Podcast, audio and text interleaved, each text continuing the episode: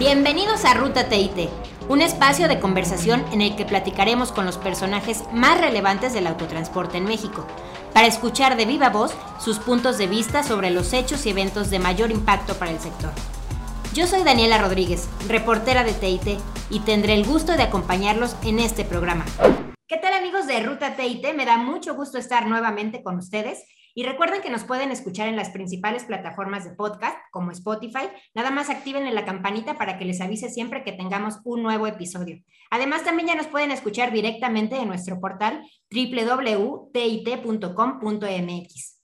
Ahora sí, déjenme presentarles a mi amigo Eric Zúñiga. Él es integrante del equipo editorial de TIT y en esta ocasión me acompaña en el micrófono. ¿Cómo estás, Eric? Muy bien, Dani. ¿Y tú? También, a todo dar, muchas gracias. Y fíjate que hoy tenemos un invitado porque ahora las nuevas generaciones vienen con todo en el autotransporte, listos para imprimirle este toque de frescura e innovación, eso sí, respetando la experiencia de sus antecesores. Para hablar de este tema, nos acompaña un joven transportista, heredero de la pasión por el autotransporte, que desde hace dos años tiene a su cargo las riendas de una de las empresas de mayor relevancia en el movimiento de carga refrigerada. Así que dispuesto a mantener la cadena de frío intacta y a incrementar el posicionamiento logrado por su abuelo y por su padre, nos acompaña Ramón Medrano Muñoz. ¿Cómo estás, José Ramón? Muchas gracias por acompañarnos en esta ruta TIT. Hola, Daniela. Hola, Eric. ¿Cómo están? Buen día.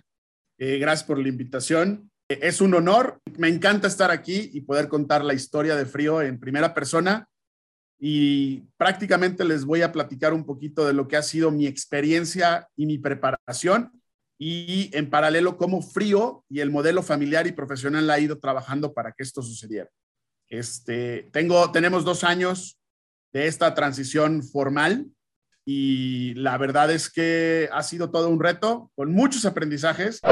Perfecto, pero déjame regresar un poco más atrás y que nos cuentes cómo inició tu, tu, afición o tu gusto por el autotransporte. Supongo que desde pequeño estuviste inmerso pues entre camiones y las vacaciones las pasadas un poco ahí en la empresa familiar, pero cuéntanos cuándo descubriste que esto era a lo que te querías dedicar y cómo fuiste encaminando tus pasos hacia la dirección general que ocupas ahora. Mira, eh, Express tiene 40 años, yo tengo 38.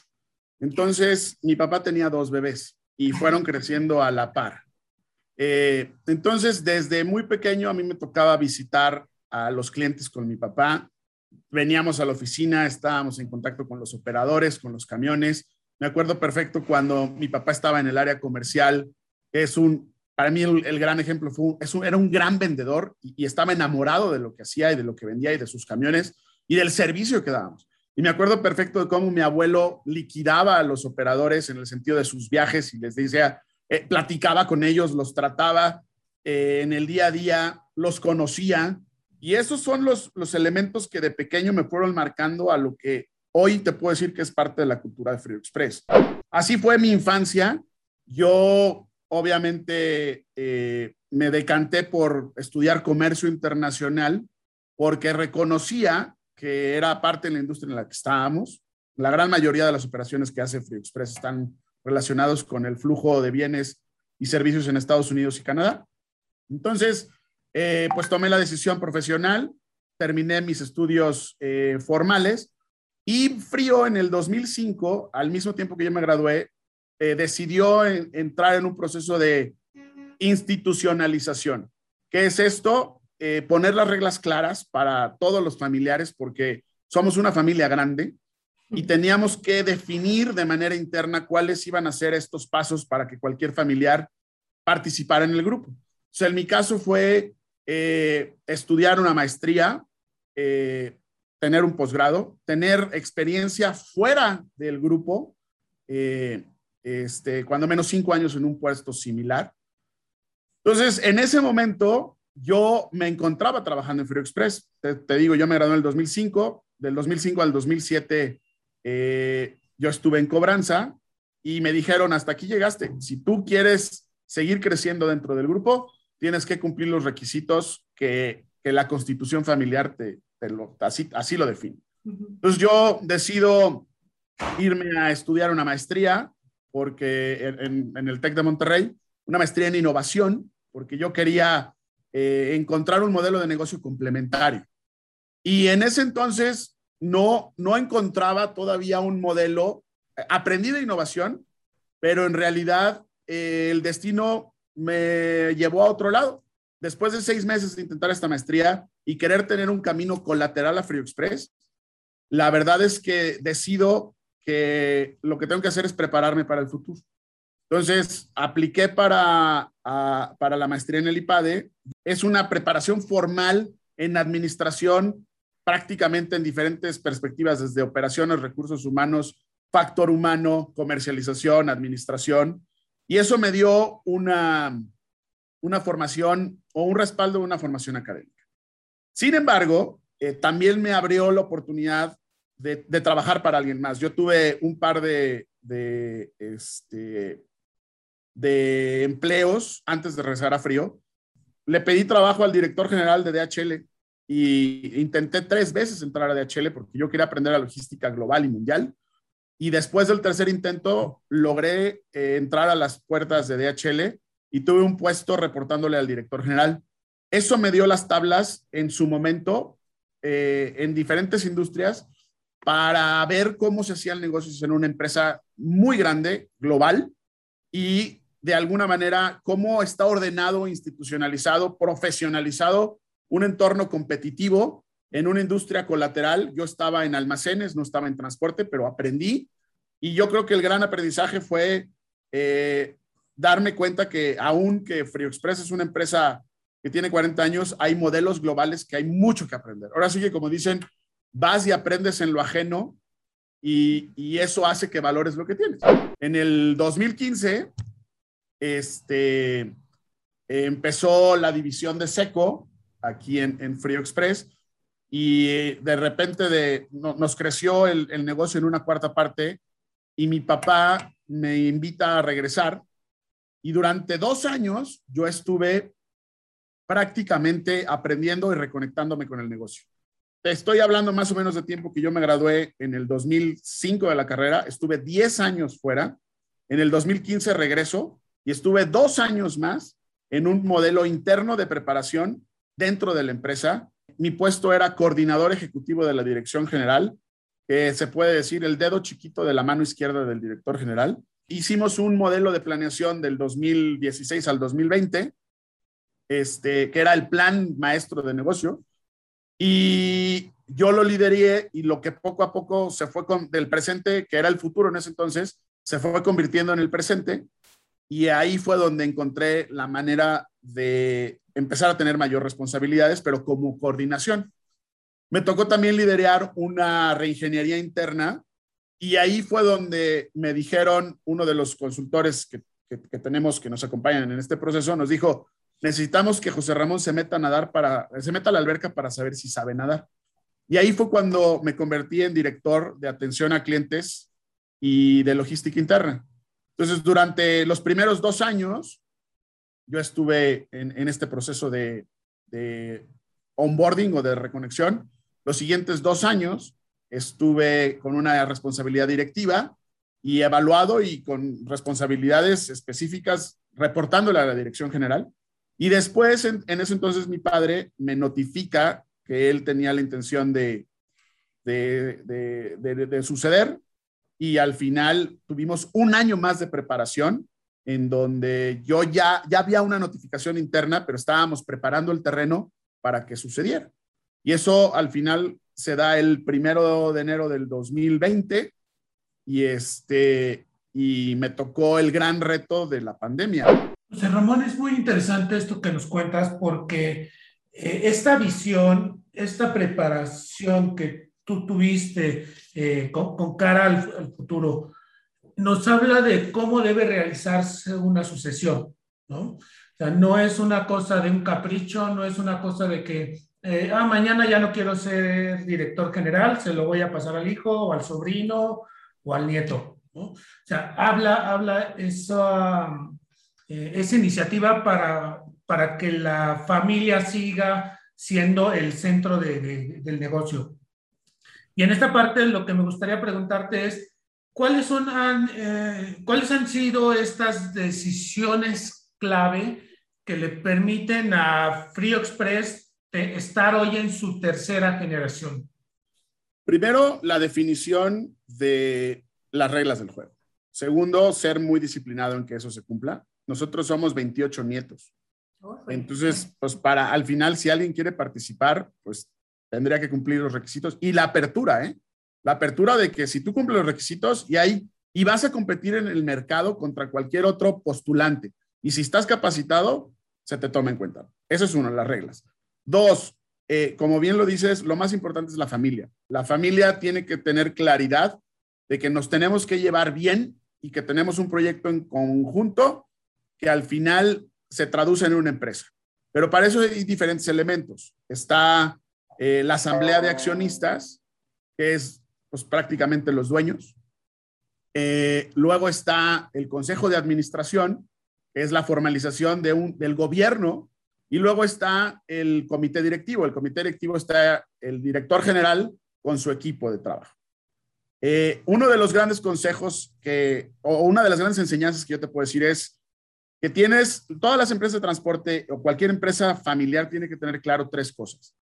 La, la propiedad de la empresa es de los accionistas.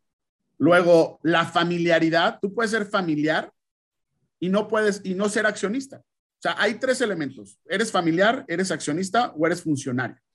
Y en esos elementos puedes combinarlo. Cuando tienes claro esos roles, yo en mi caso soy los tres. Yo tengo una participación accionaria en frío que mi papá me, heredó, me lo dio en vida, pero eso genera, en mi caso, un compromiso de que estoy trabajando para mí como accionista. Luego, como funcionario, tengo unos objetivos que tengo que cumplir y para eso se me evalúa y hay, hay todo un proceso de planeación, definición, hay un rol, pero ese es el, el rol en el que estoy. Y soy familiar. Y cuando las empresas entienden estas tres, empiezan a darle un poquito más de forma y estructura, porque el gran tema de las empresas familiares es que no hay esa claridad en los roles. Eh, claro que hay, hay, hay un plan de que la familia quiere eh, seguir creciendo su patrimonio, pero tienen que dejar a los funcionarios hacer su trabajo y tienen que exigirles los resultados. José Ramón, y, y, es muy importante esto que nos, que nos cuentas. Y aquí lo que nos gustaría saber es, eh, José Ramón, ¿qué hizo? ¿Qué estrategias eh, desarrolló, implementó precisamente para lograr eh, que, que, la empresa opere como tiene que operar una empresa formal? Mira, siendo la nueva generación, uno tiene que ser el primero en escuchar, en ceder, en participar. O sea, la empresa funciona y funciona sin ti, pero tú tienes que empezar a encontrar ¿Dónde aportas valor? En mi caso, yo tuve la fortuna de que mis padres me ayudaran con mi educación profesional. Yo creo que la educación profesional genera una hipoteca social. O sea, si, si a ti te formaron, tienes que poner esa formación o esa caja de herramientas que traes al servicio de alguien. Entonces, primero, ser el primero en preguntar, ser el primero en escuchar, ser el primero en ceder, levantar la mano y decir, yo quiero participar ahí, dime cómo agrego valor y respetando las líneas de mando, eh, involucrándote en proyectos que tú crees que puedes aportar valor, por ejemplo, en proyectos de tecnología, en donde pueden ser mucho más accesibles para ti y que los puedas entender, siguiéndote en un proceso de formación. O sea, yo a lo largo de este tiempo, gracias a Dios, hemos tenido relación con escuela, la escuela donde estudié mi máster, que fue en PADE, y creo que ha sido para mí la relación con los profesores, la, educación formal y la educación la continuidad ha sido elementos que me han permitido estar eh, completamente vigente y levantar la mano y decir, oiga, podemos hacer esto. Sí, nada más que hoy no te toca tomar esa decisión. Bueno, en su momento llegará, pero él es, la actitud es yo creo que el elemento más importante en una nueva generación y la humildad de decir, ¿sabes qué? Aquí estoy y yo levanto la mano, pero tú me dices cuándo, los tiempos los pones tú. Y poco a poco te vas involucrando en elementos importantes y en proyectos. El reto es para las siguientes generaciones, involúcrate en, donde en algo que te guste, en algo que puedas disfrutar, agregar valor y dar resultados. Y esas pequeñas batallas ganadas les van a dar la confianza de irte soltando un poquito más. Involúcrate con todo mundo, comunícate. Oye, José Ramón, ¿y podrías compartirnos algún consejo que te haya dado tu, tu padre o tu abuelo y que ahora aplique siempre en tu, en tu labor diaria? siempre pregúntale a las personas cómo están. O sea, la, en este entorno, eh, somos, la parte humana no la puedes separar. Entonces, trata a las personas como quisieras que te trataran a ti. Yo creo que el gran elemento de, de esta familia Frio Express es esos pequeños detalles que hacen la diferencia. O sea, mira, chamba hay, ya hay en todos lados. Los apellidos del trabajo pueden ser en manufactura, en servicios, en una planta, en una, en una empresa de transporte. Y el común denominador son personas. Entonces, eh, la cultura Free Express se basa en eso. O sea, nosotros somos muy exigentes como empresa, pero también tratamos muy bien a la gente. Y esa es el gran, para mí, la gran enseñanza. O sea, el reconocer que si hay la oportunidad de ser empresario y tener eh, oportunidades de trabajo y generar oportunidades de trabajo, mientras las puedas controlar, porque una empresa de transporte está en función del tamaño de lo que tú puedas ir creciendo de una manera ordenada. Y si eso ayuda a que una persona tenga una mayor transformación en lo personal, yo les digo, Frio Express, más allá de ser una empresa de un modelo económico, es una empresa de transformación personal. O sea, una persona que entra frío, tenemos que buscar que sea una mejor versión de ellos mismos. Y se nota, ¿eh? siempre en nuestras redes sociales, cuando publicamos alguna foto de Frío Express o alguna información de ustedes, pues hay muchos likes y comentarios positivos que créeme que es difícil que, que haya en, en otras empresas. Oye, José Ramón, ¿y podrías comentarnos algunos de los mecanismos que han puesto en práctica para que las decisiones que se tomen realmente sean en beneficio de todos los grupos de interés, ya sea este, los accionistas, la familia y por supuesto los clientes? Sí, claro, una vez al año tenemos una asamblea de accionistas en donde eh, se, se, presentan los resultados anuales y se les da a conocer el plan del próximo año. Eh, tenemos juntas de consejo de manera, antes eran de manera trimestral, hoy la pandemia nos ha hecho la vida más sencilla. Tenemos comités internos tanto de finanzas y administración como un comité de prácticas societarias. prácticamente los dos comités fungen uno para ver que se lleve a cabo la planeación económica financiera de la empresa y que se den los resultados. Y el Comité de Prácticas Societarias es el que te ayuda en la institucionalización de la empresa, la evaluación de los, de los ejecutivos, eh, los proyectos de desarrollo. Y de esa manera vas, vas creciendo el, tu plan de trabajo de manera económica con tu plan de trabajo en el desarrollo organizacional.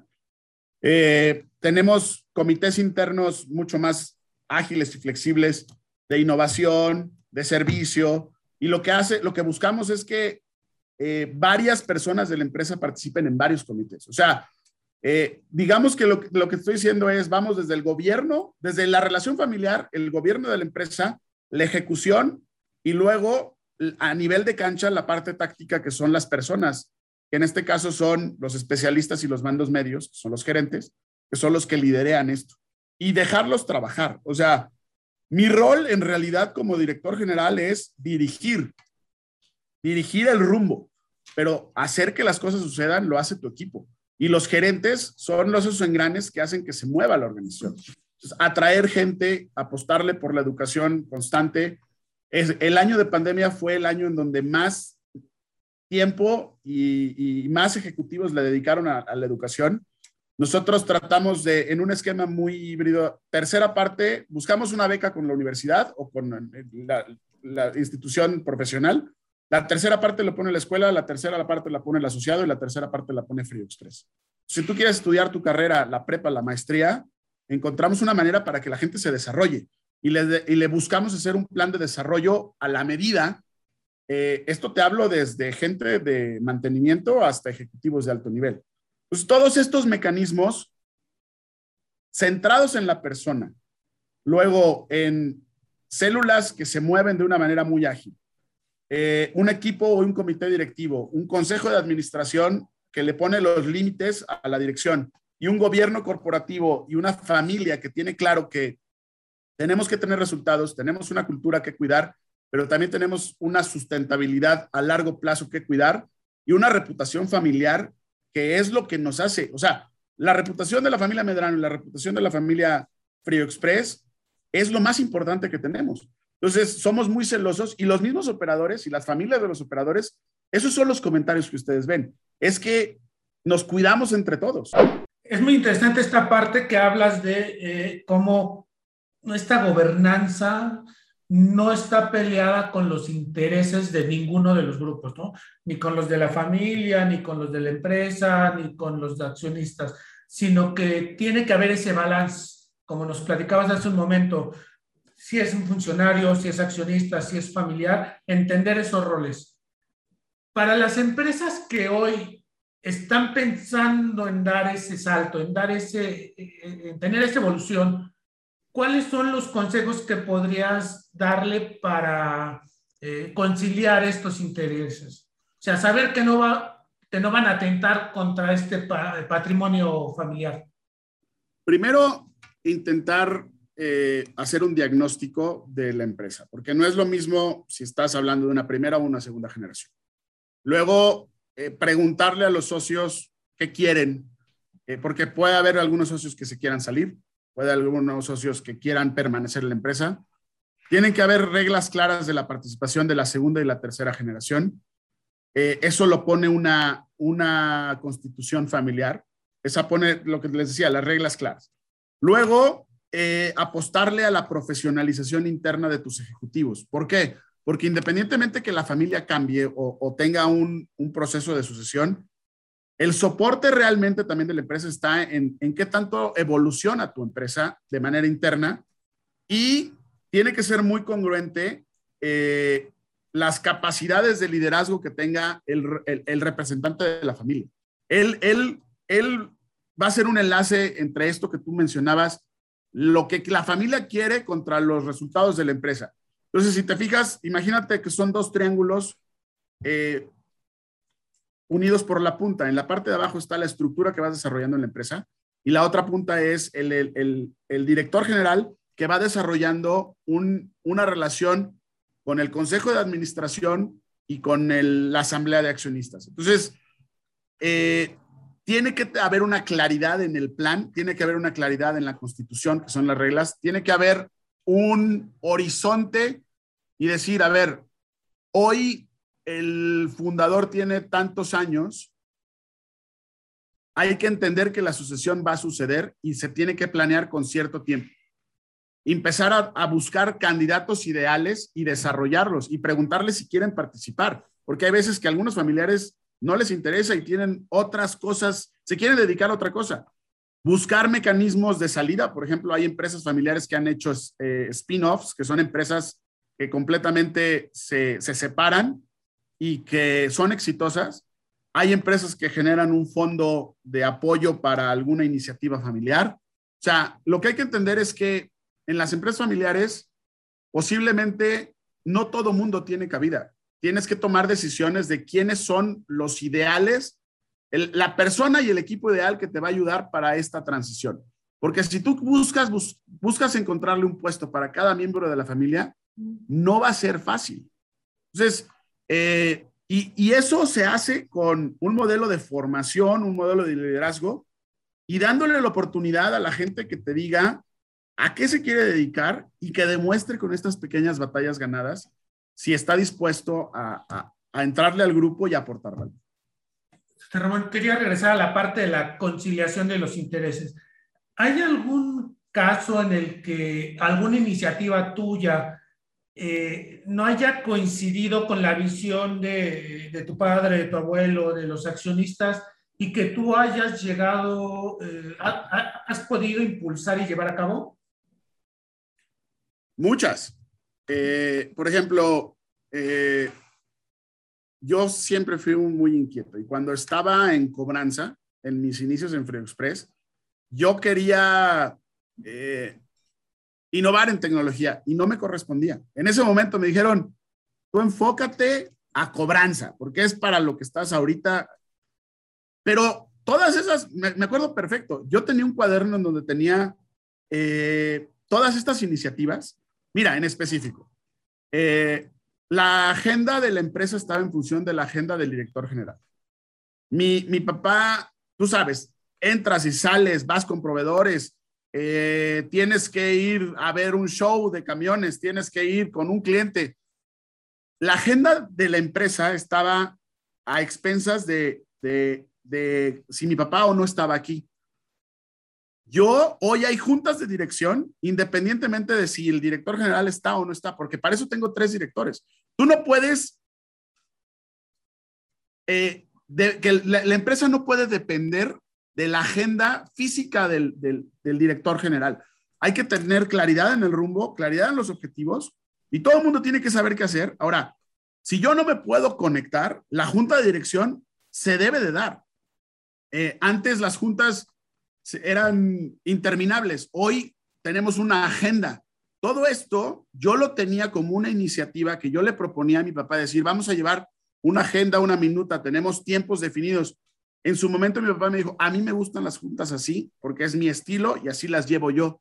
Pues ni modo, esa, esa la guardé hasta que me tocó estar en el puesto y al final en mi administración es distinta, pero no es lo mismo administrar una empresa de 100 camiones que administrar una empresa de 400 camiones o 600. No es lo mismo poder tener a todos tus ejecutivos y, que cada uno eh, hable de las broncas que tiene, a ponerles objetivos con una cierta claridad y tener un KPI, tener un OKR, que es un objetivo y un key result, y empezar a administrar por excepción. Yo creo que es parte de la evolución. Yo, lo que fue exitoso en su momento en frío, la manera interna de administrar, nos hizo lo que nos llevó a donde, a, donde estamos hoy.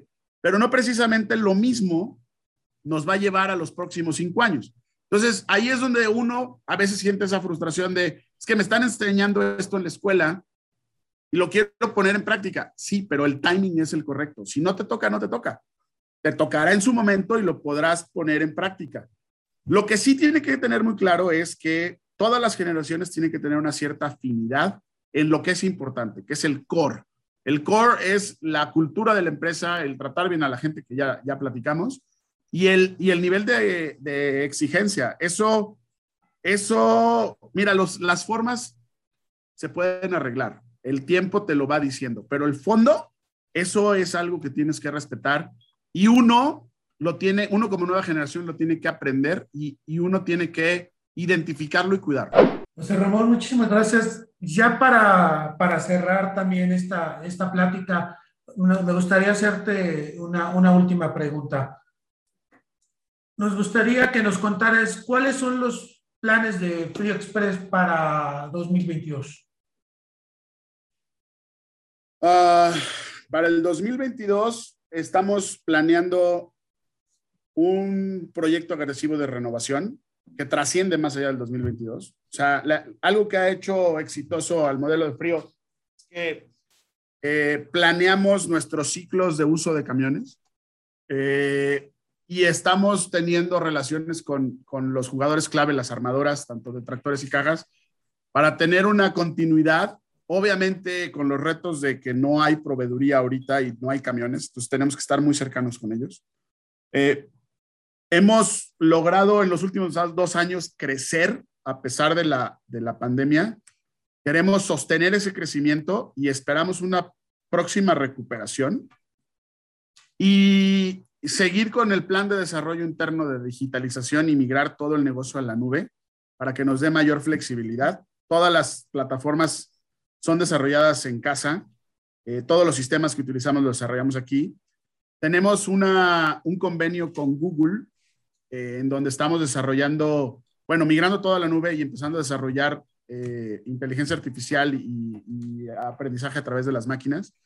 Entonces, eso me va prácticamente a tomar gran parte del tiempo. O sea, el, el negocio orgánico que es la renovación de los camiones, el desarrollo de operadores, eh, la plataforma tecnológica de soporte para los próximos cinco años eh, y buscar nuevos horizontes. Para nosotros el mercado internacional, específicamente en Estados Unidos, está siendo atractivo. Ya tenemos una iniciativa eh, echada a andar. Te puedo decir que en los últimos dos años esta iniciativa ha crecido el 300%. estamos reconociendo que hay que crecer y mantener en México, pero hay oportunidades en otros, en otras, en otros países nos han venido a ofrecer la, empresas en Colombia y en algunas partes de Centro y Sudamérica y hemos sido todavía muy cuidadosos porque no hemos tenido todavía la claridad de este modelo de internacionalización, pero puede ser que si una empresa en Colombia quiere y está dispuesta a vender y nosotros encontramos el buen business fit, puede ser que demos el brinco. Eh, digamos que el horizonte de frío ya no es solo México. Creo que tenemos los tamaños y la salud económica y financiera para pensar en un modelo de internacionalización. Y por el otro lado, eh, pensar más allá de transporte y empezar a, convertirnos en una empresa logística con otras aplicaciones, tanto en la industria refrigerado como en la industria automotriz. Eh, modelos de última milla, diferentes tamaños de camiones, eh, modelos de almacenaje. hoy estamos en el diseño de este plan. Yo creo que el 2022 va a ser clave para darle norte y del 2022 en adelante lo ejecutaremos. José Ramón, pues muchísimas gracias por compartir estos minutos con nosotros, por contarnos acerca de, tu historia, tu trayectoria, estos conceptos tan claros de, sucesión y te deseamos, por supuesto, el mayor de los éxitos en esta gestión. Muchísimas gracias. Yo también quería agradecerte eh, esta plática tan interesante y que seguramente será de mucha ayuda para esos transportistas que se encuentran en esta situación de querer dar el paso y a lo mejor eh, hoy el hijo puede pensar en el futuro de cómo ocupar eh, el, negocio de su papá. Mira, como conclusión yo te diría, eh, como generación, como nueva generación, como hay, hay founders y next gen. Los fundadores ponen el tiempo, la nueva generación pone las ganas.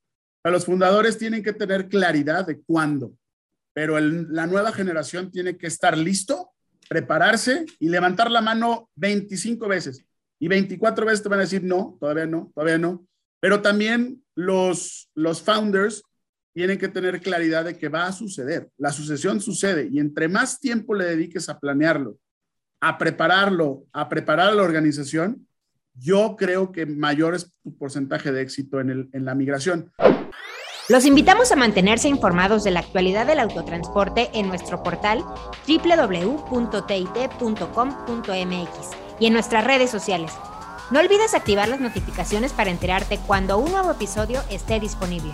Recuerden que nos encontramos el próximo episodio en la ruta correcta, por supuesto, en la ruta TIT.